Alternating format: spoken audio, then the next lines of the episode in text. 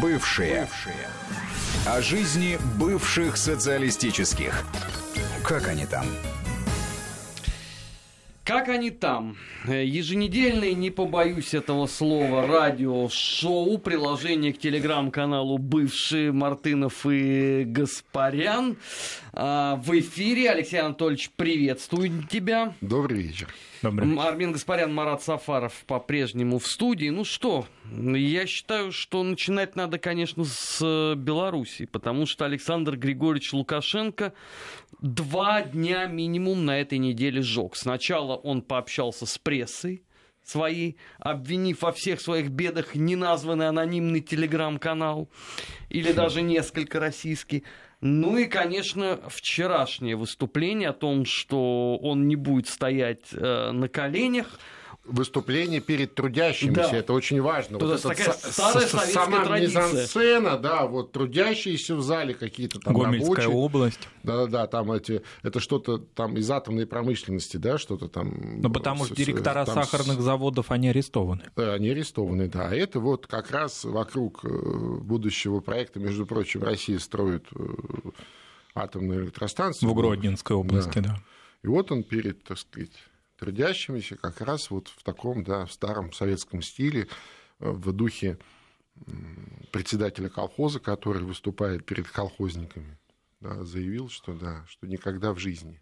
Воробьянинов не протягивал руки. Да, что, что это, дескать, мол, э, инсинуации каких-то там, вот, то есть вот это вот выражение кое-кто и какие-то там кто-то, э, значит, грезит идеей возвращения Беларуси в родную гавань, но имеется в виду в Россию, а, мол, если спросить э, здесь вас всех, ну, имеется в виду в зале, то 120% будут против этого. Ну, что он имел в виду, я не знаю. 120%. То есть, видимо, вот те, кто в зале, плюс еще 20% еще. 20% еще. А, да, тут же он обратил внимание, что ему постоянно пишут из России, пишут ему письма постоянно и просят, ну, имеется в виду мы, российские граждане, ни в коем случае не идти на то, чтобы присоединять Белоруссию к России. Ну вот дословно, это я, так сказать, э, не придумал, из песни слова не выкинешь. А, при том, что э, как раз, э, на мой взгляд, Э, именно определенные э, политические соображения, соображения такого тактическо-административного характера не позволяли э, там, 20 лет назад, не было у нас такой возможности расширять и углублять эту интеграцию. Сейчас она появилась, теперь уже Лукашенко в ней места своего не видит. Хотя, как мне представляется, несмотря на то, что были срочно Э, нарисованные, опубликованные опросы якобы э, белорусских граждан социологические, что, дескать, там э, меньше 40% поддерживают расширение Причем вот социология этой очень оперативно появилась, ну, как я, и редактирование государственного герба. Я из чего и делаю вывод, что это вещи такие ситуативные. Да, а еще том, ведь что... подтянулись э, вдруг оппозиционеры, например, Ярослав Романчук, да, экономист. Естественно. Сначала, в общем, Лукашенко враг, а теперь, значит, оказывается, что он ему... Не такой уж и враг. Не такой уж и враг. Оказывается, это он, да, как он маскировался-то 25 лет, понимаешь? Маскировался под такого, значит, этого самого приличного человека, а он, оказывается, не такой уж и враг, да.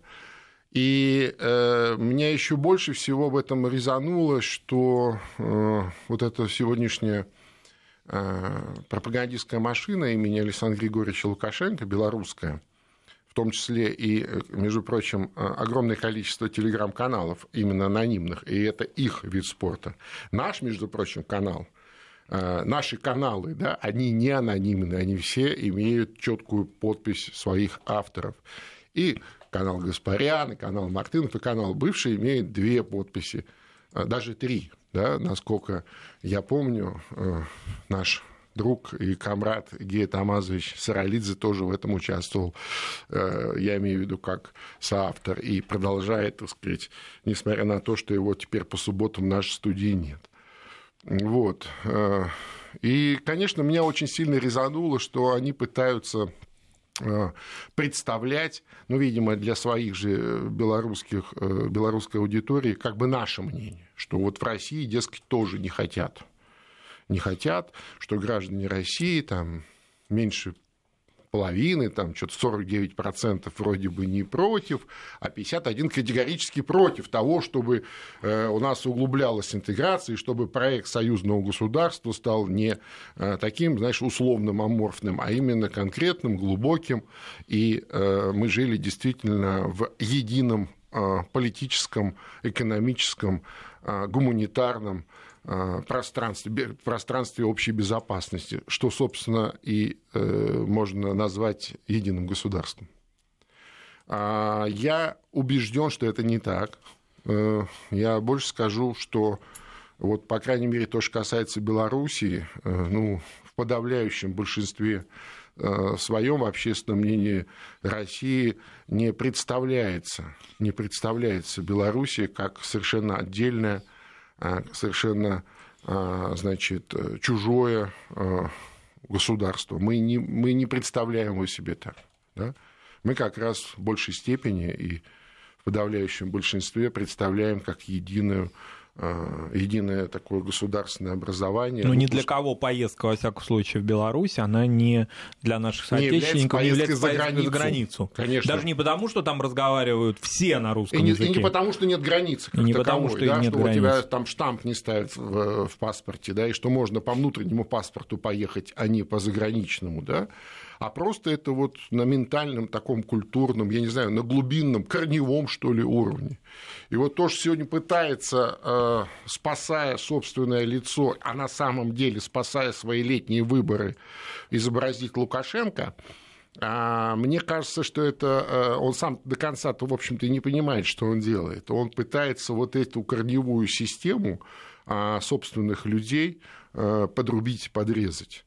Понимаешь, а это никому еще не удавалось. Никому еще не удавалось. Вот посмотри, какие ресурсы были ради э, этого брошены, ну, ради этого эксперимента, да, когда вас отрубают от корневой системы, и вы, так сказать, слегка начинаете парить в воздухе, а вот в воздухе э, какой-то сиюминутной реальности, а какие ресурсы были брошены э, на Украину, и тем не менее мне представляется, что окончательно обрезать эту общую корневую систему так и не удалось. Особенно... Но очень стараются. Так, стараются, но а, какие ресурсы? Ну, особенно посмотри, учитывая, миллиарды миллиардов тратятся. То в Беларуси все-таки нет а, Галиции, нет Западной Беларуси как некой оппозиционной силы, вот ну, нет такого есть разделения своя, Там страны. есть своя история э, под названием, э, значит, белорусский национализм.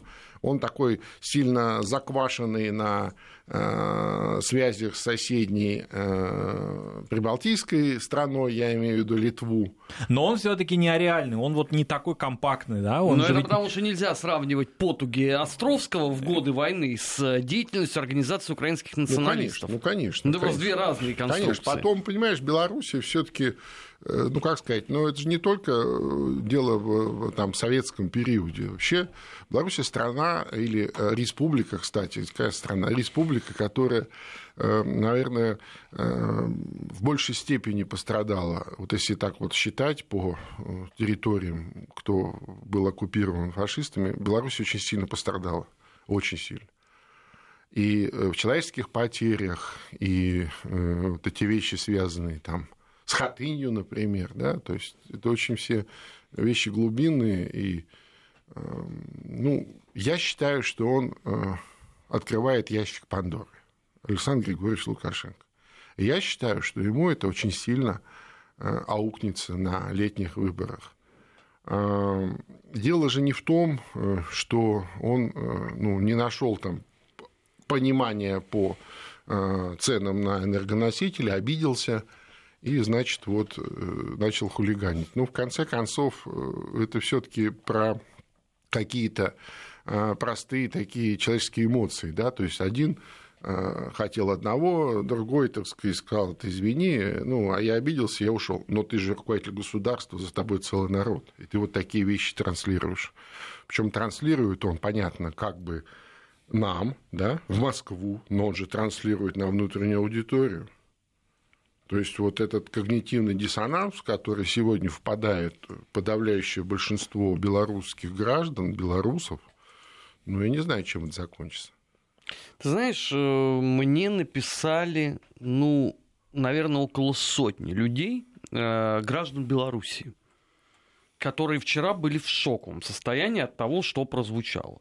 Потому что они совершенно справедливо говорят, ну слушайте, а когда же нас обманывают?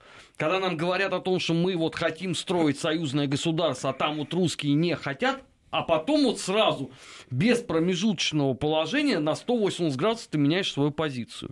Ну так, вот так. То есть он привык э, к тому, что э, вот таким э, незатейливым шантажом он получает то, что ему нужно в эту, в эту минуту.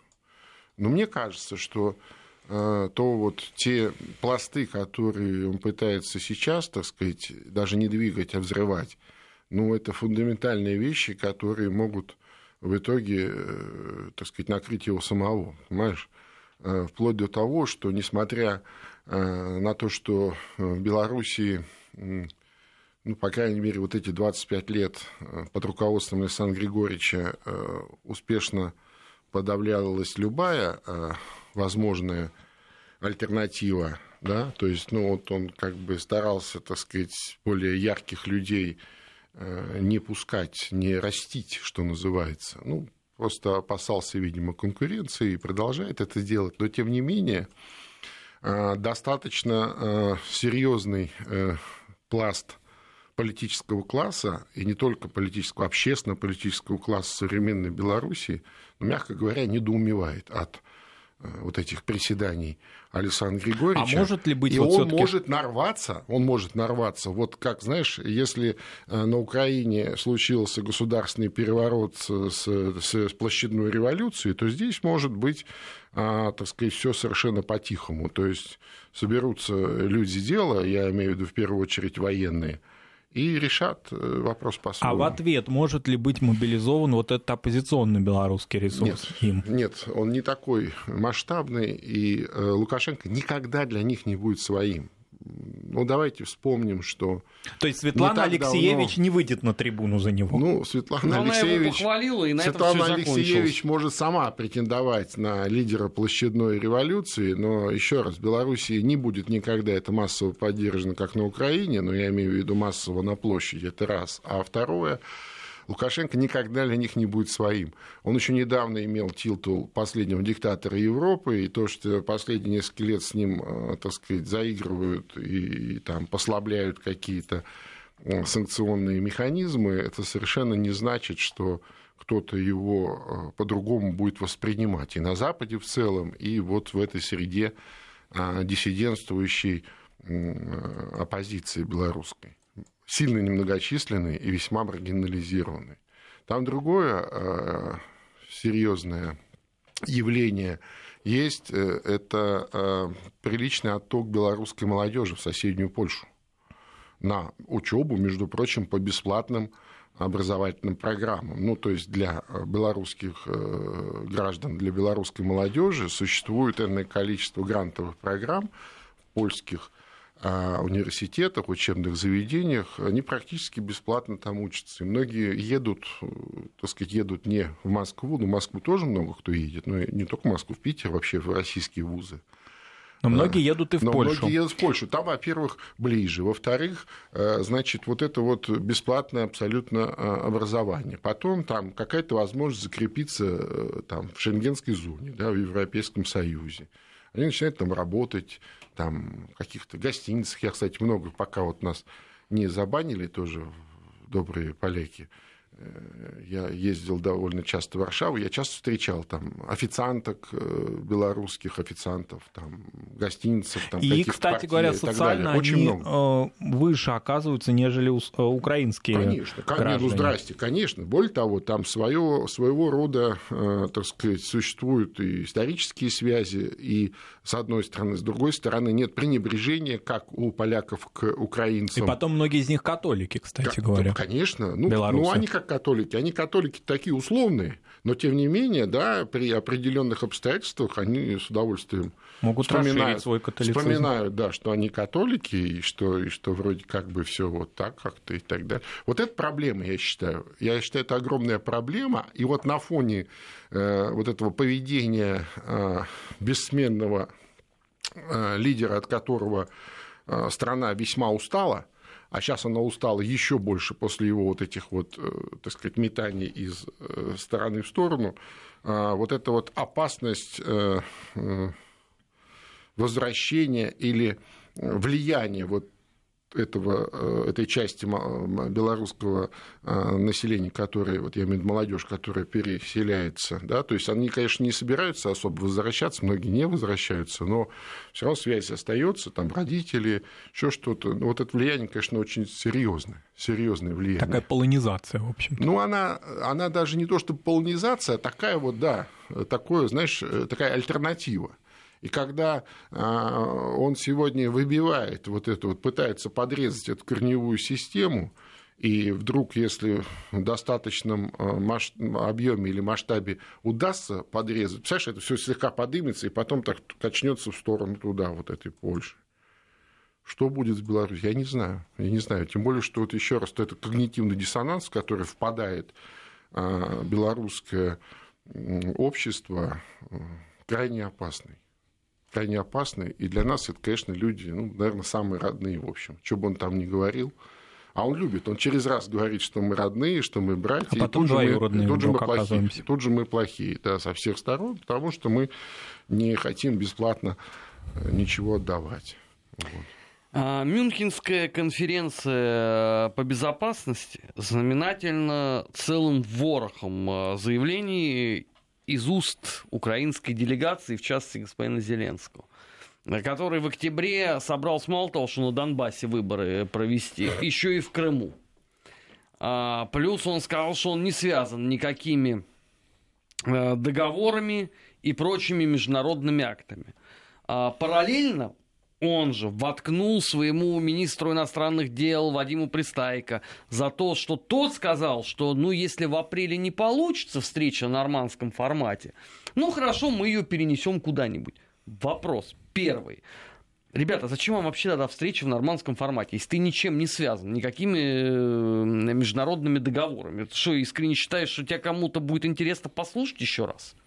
Ну, во-первых, э, он связан, во-вторых, я вообще хочу сказать, что вот эта э, Мюнхенская конференция по безопасности и сотрудничеству в Европе э, из некогда важнейшей дискуссионной европейской площадки, где на уровне лидеров государств, на уровне ведущих политиков европейских стран шел интенсивный обмен мнениями в в таком желании понять друг друга да, и определенным образом формировать и э, корректировать общую европейскую политику, вот эта площадка э, в последние годы стремительно превращается в очередной такой такое, такое пропагандистское, так сказать, инструмент, пропагандистское какое-то место, где приезжают уже не лидеры стран, не ведущие политики, но если это лидеры стран, то, как правило, это какие-то лимитрофы типа прибалтийских государств или той же Украины.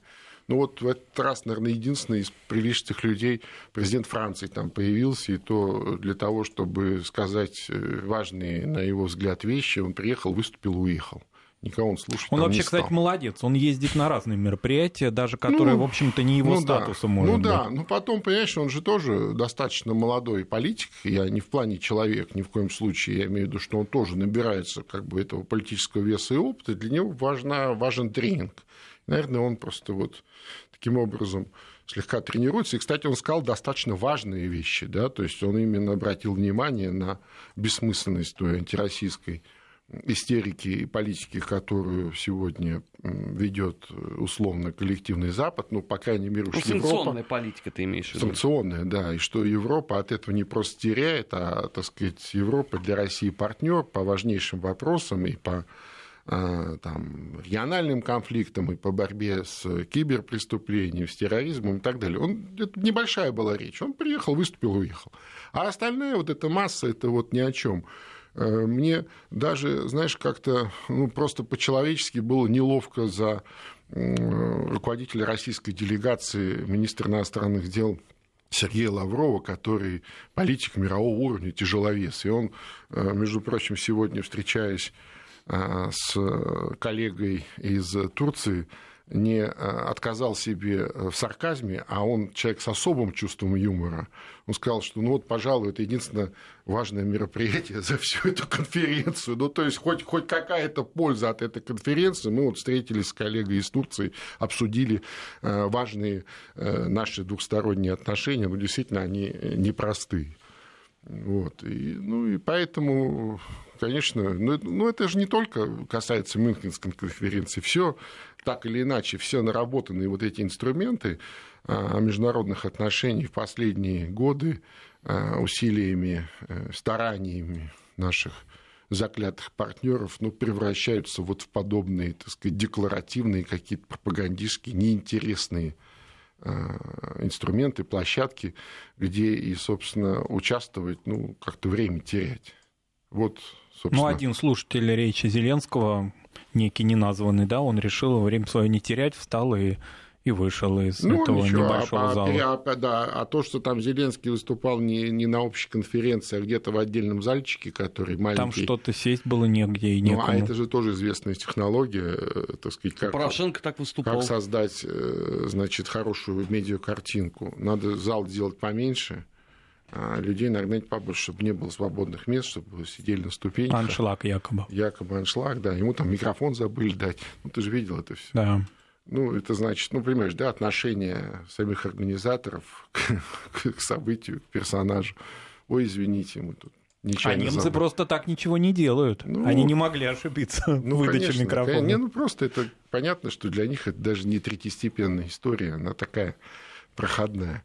Ну, вот я говорю, к сожалению, к сожалению, а, ну, наверное, а, через какое-то время появятся какие-то новые форматы, новые инструменты, потому что ну, безусловно, общаться, разговаривать, обмениваться позициями крайне необходимо. Ну, не воевать же, в конце концов, действительно, как некоторые, э, так сказать, деятели грезят, да, и говорят и пугают нас неминуемостью нового глобального конфликта.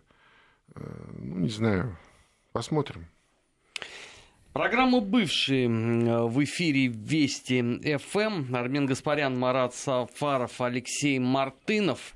Э, сейчас мы прервемся на выпуск новостей. Сразу после этого продолжим э, разбирать жизнь постсоветского пространства за минувшие семь дней.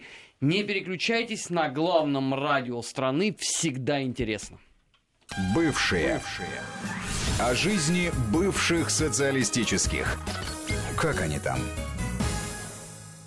18 часов 35 минут в российской столице в эфире Вести ФМ программа «Бывшая». Армен Гаспарян, Марат Сафаров и Алексей Мартынов. Я прошу прощения за э, смех. Алексей Анатольевич демонстрирует фотографии. С Мюнхенской, конференции, конференции, где, так сказать, товарищ Кличко с товарищем Цукербергом. Вот это все, мне кажется, э, очень Объясняет. ярко иллюстрирует, что так, во что превратилась Мюнхенская конференция сегодня.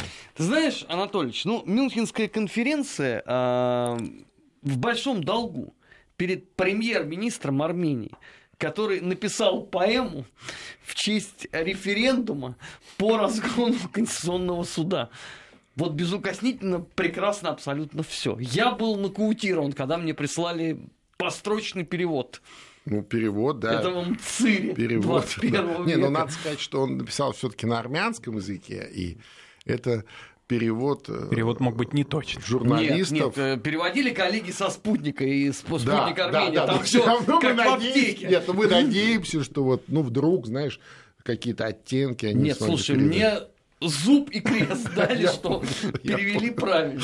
Да нет, ну это, конечно, кошмар вообще. И эм, нет, вообще само по себе. Ну вот ты представляешь себе, да, референдум по, э, значит, упразднению Конституционного суда.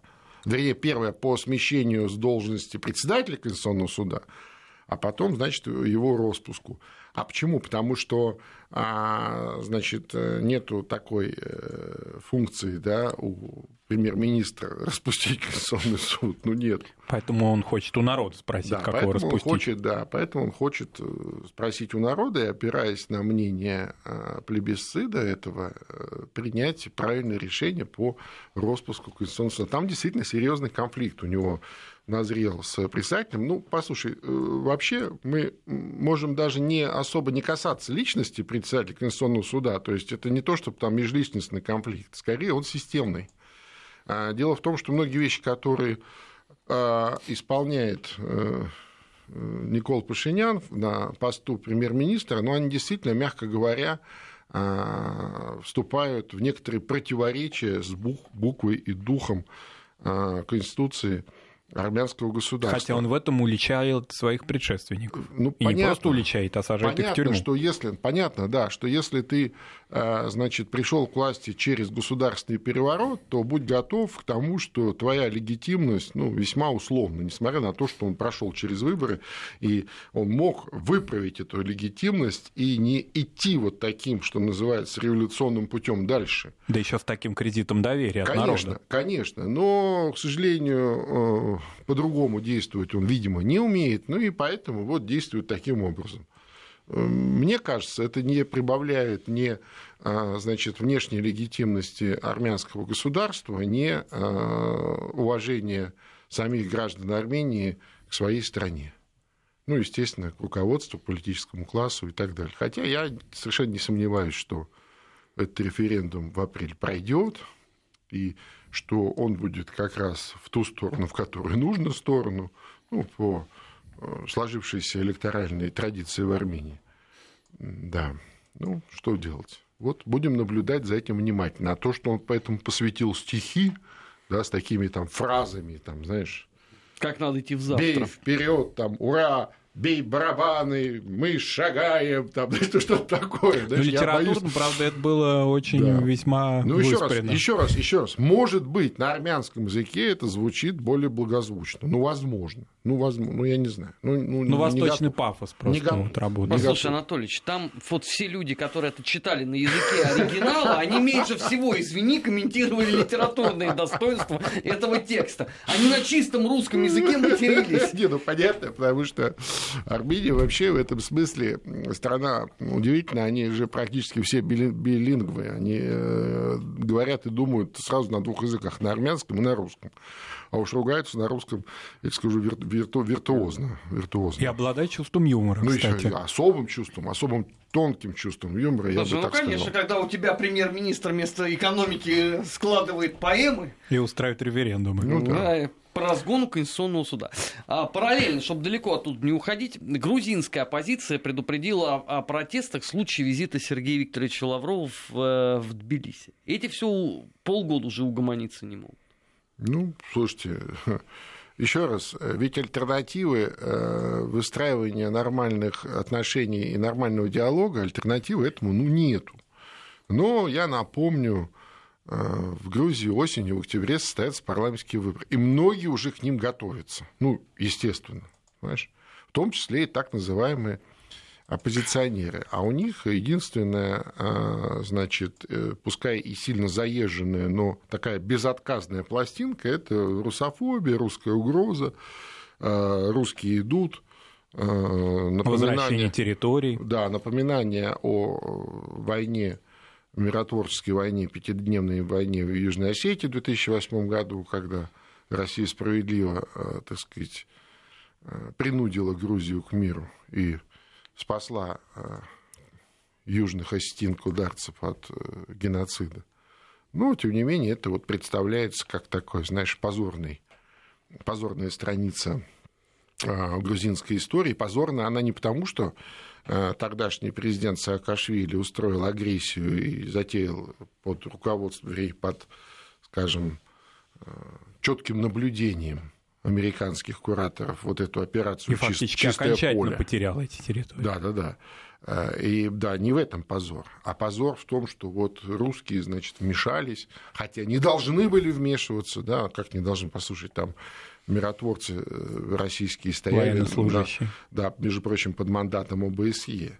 И когда все сбежали, в том числе и грузинские миротворцы, и они, они были заранее предупреждены, и э, э, те э, представители ОБСЕ, которые там были, они тоже были заранее предупреждены.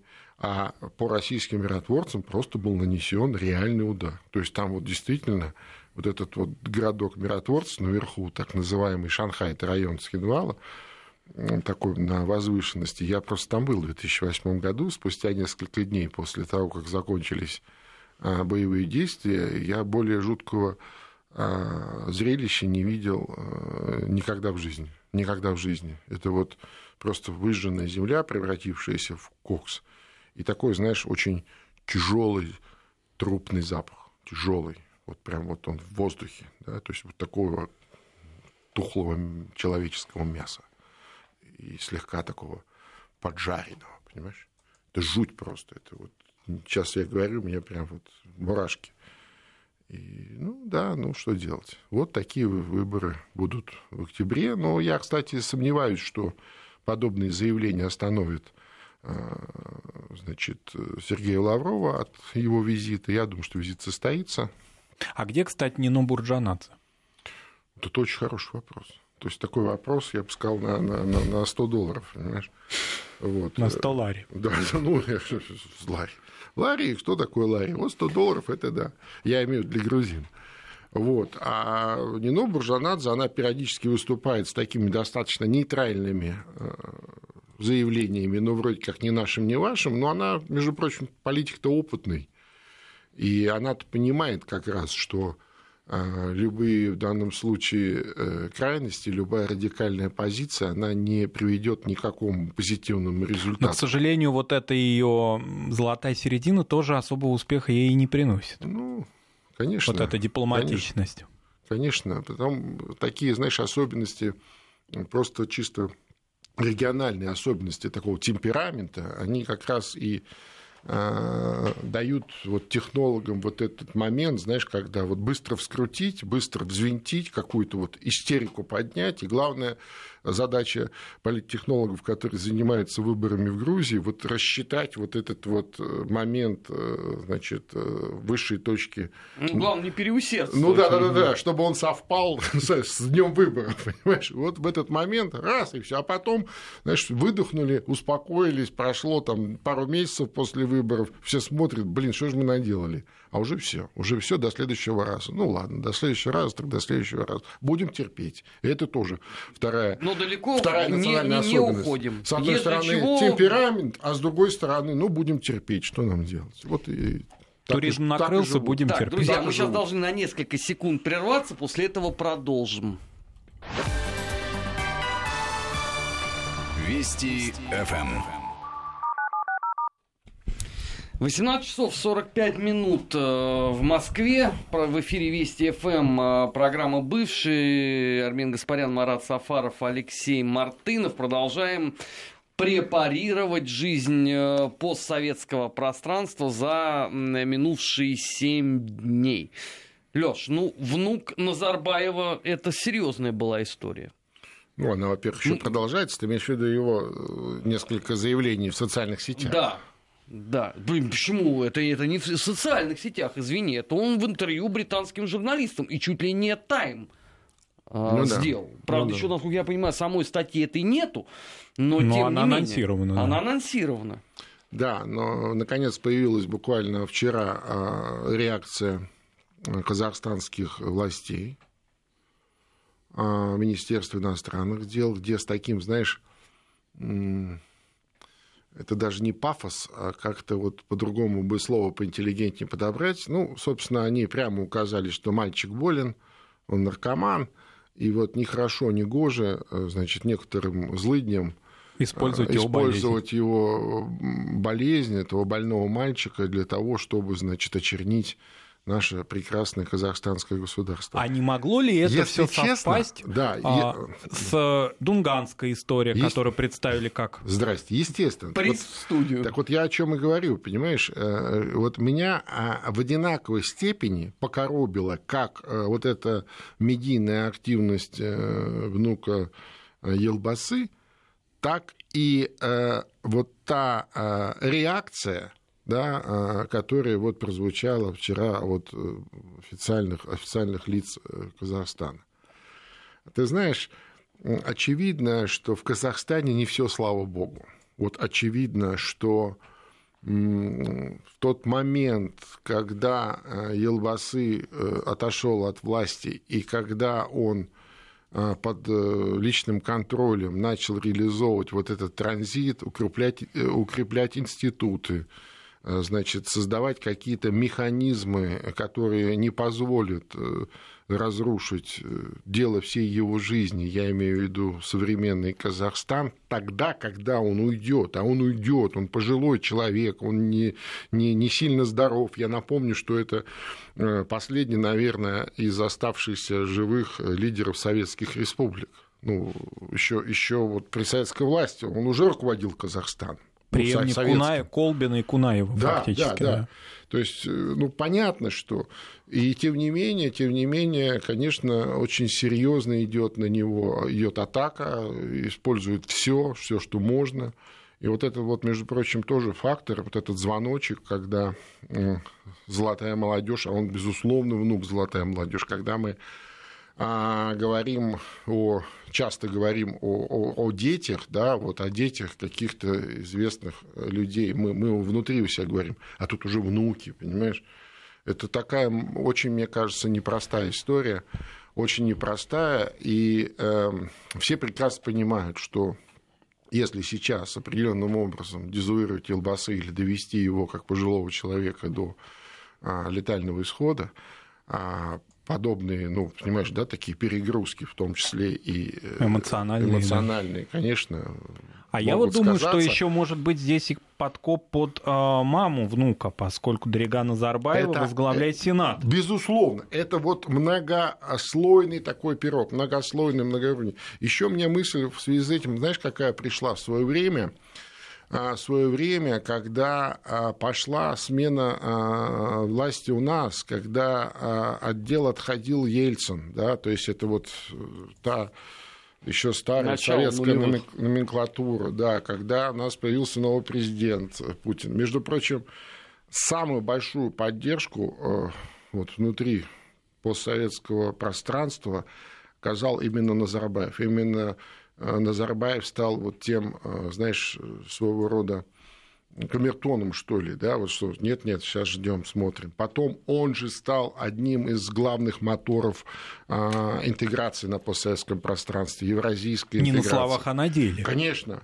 ОДКБ, все это вот, понимаешь?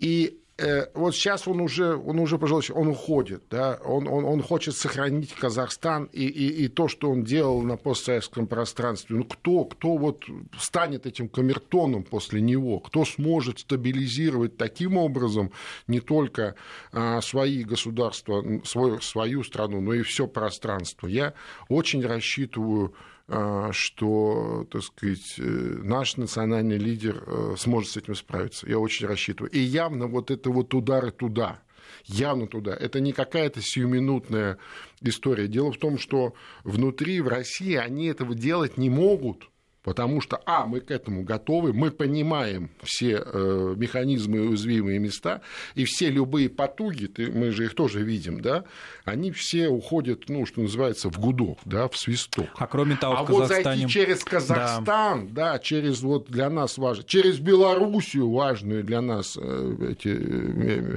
места, и именно вот как составляющую нашего такого Межнациональные отношения конечно, поднять, конечно, конечно, конфликты конечно, старые застарелые. Мне кажется, это вот из этой серии какая-то какая активность. Это далеко не сугубо казахстанская история. Я думаю, что это часть а, вот той комплексной борьбы, которая ведется против нас, а, так сказать, и очень а, мощно и интенсивно.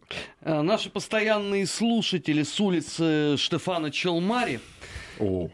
не поймут, если Кто мы с тобой не улицы скажем... Штефана Челмари. Да, ничего. Кто не помнит старика Челмари. Спросите у любого на Штефана Челмари. Что происходило в республике. Там Игорь Николаевич Дадон он по поводу брюссельских дипломатов высказался.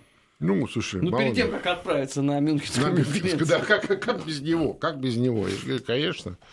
А, ну, знаешь, я хочу сказать, что э, после э, нашей передачи на прошлой неделе, где мы по-товарищески э, покритиковали, пожурили отсутствие активности со стороны российского посла Васнецова в Молдавии, надо сказать, что на этой неделе он, по крайней мере, в молдавском медийном пространстве стал хедлайнером, он после нашей, еще раз, товарищеской критики на неделе съездил а, в город-герой Тирасполь, а, в Приднестровскую Молдавскую республику, поучаствовал там, публично поучаствовал, не скрываясь, так сказать, не пряча свое лицо под маской в коллегии Министерства иностранных дел Приднестровской Молдавской Республики, где участвовали и президент, и спикер парламента, и министр иностранных дел, выступил там с очень Э, такой, э, я бы сказал, взвешенной, с одной стороны, с другой стороны, справедливой речью, где а, зафиксировал роль России в